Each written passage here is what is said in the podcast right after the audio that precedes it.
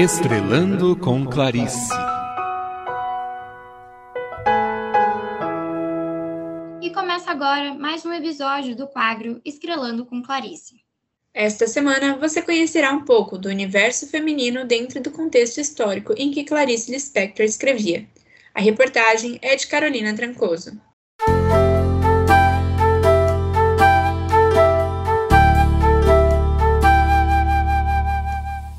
Episódio de Estrelando com Clarice, falamos um pouco sobre o universo feminino dentro do contexto histórico em que Clarice Lispector escrevia.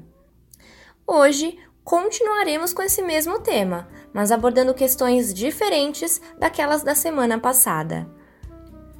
É sempre importante lembrar que, por volta dos anos 50, o Brasil tinha elegido pelo voto popular o governo de Getúlio Vargas. E foi nesse mesmo período que Clarice teve a oportunidade de escrever para páginas femininas. Ela preferiu ficar sob um pseudônimo porque, no período em que suas crônicas foram escritas, não era possível ter um amplo espaço de expressão às mulheres. E uma maneira de afrontar essa realidade tão incômoda do período era escrita por meio de pseudônimos e ghostwriter e é importante ressaltar que, mesmo diante de uma realidade que oprimia as mulheres, a escolha foi por um nome feminino. Seus pseudônimos muitas vezes tratavam dos mesmos temas, mas com abordagens diferentes. Alguns deles eram Ilka Soares e Teresa Quadros e era comum observar os quadros de comentários de Ilka Soares, por exemplo, e se deparar com as mesmas mensagens que eram transmitidas por Teresa Quadros. Em 1959, Clarice retorna ao Brasil, junto de seus dois filhos, Pedro e Paulo. Como forma de subsistência, começa a trabalhar na imprensa. Neste período, se inicia uma nova fase na vida da escritora. Enquanto isso, o Brasil vivencia um momento de euforia e muita polêmica. Dentro desse cenário, não podemos deixar de mencionar o desenvolvimento da imprensa brasileira que esteve subordinada ao desenvolvimento do Brasil.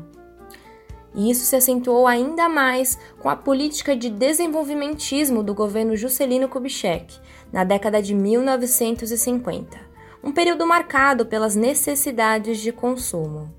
Sob esse contexto, Clarice exerceu novamente o trabalho de escrever para colunas femininas e utilizou-se de seus pseudônimos como uma forma de se proteger do machismo que imperava no período. Entre 1959 e 1961, Clarice escreveu crônicas para a seção do Correio Feminino e do jornal Correio da Manhã. E este é um período em que existe um forte subjugamento da mulher e o machismo difundido dentro da sociedade. Por isso, como forma de evitar julgamentos, exposição e conflitos, a escritora utilizou pseudônimos como Ellen Palmer para a coluna Correio Feminino. Clarice produziu três colunas femininas em jornais da cidade do Rio de Janeiro. No semanário Comício, utilizou o pseudônimo Teresa Quadros para a página Entre Mulheres, em 1952. No Correio da Manhã, foi a Ellen Palmer, da coluna Correio Feminino, o período entre 1959 e 1961.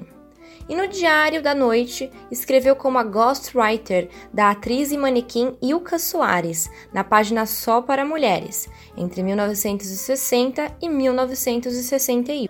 E como eu sempre digo, conhecer Clarice Lispector é se aventurar em um mundo de descobertas e reflexões. É por isso que no próximo episódio de Estrelando como Clarice, vamos comentar um pouquinho sobre a exposição que ocorreu e acontece até o dia 27 de fevereiro no Instituto Moreira Salles, em São Paulo. Não perca!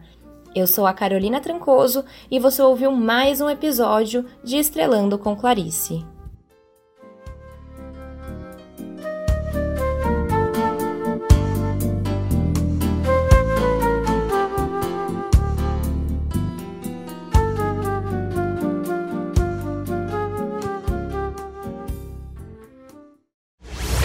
Radar MAC.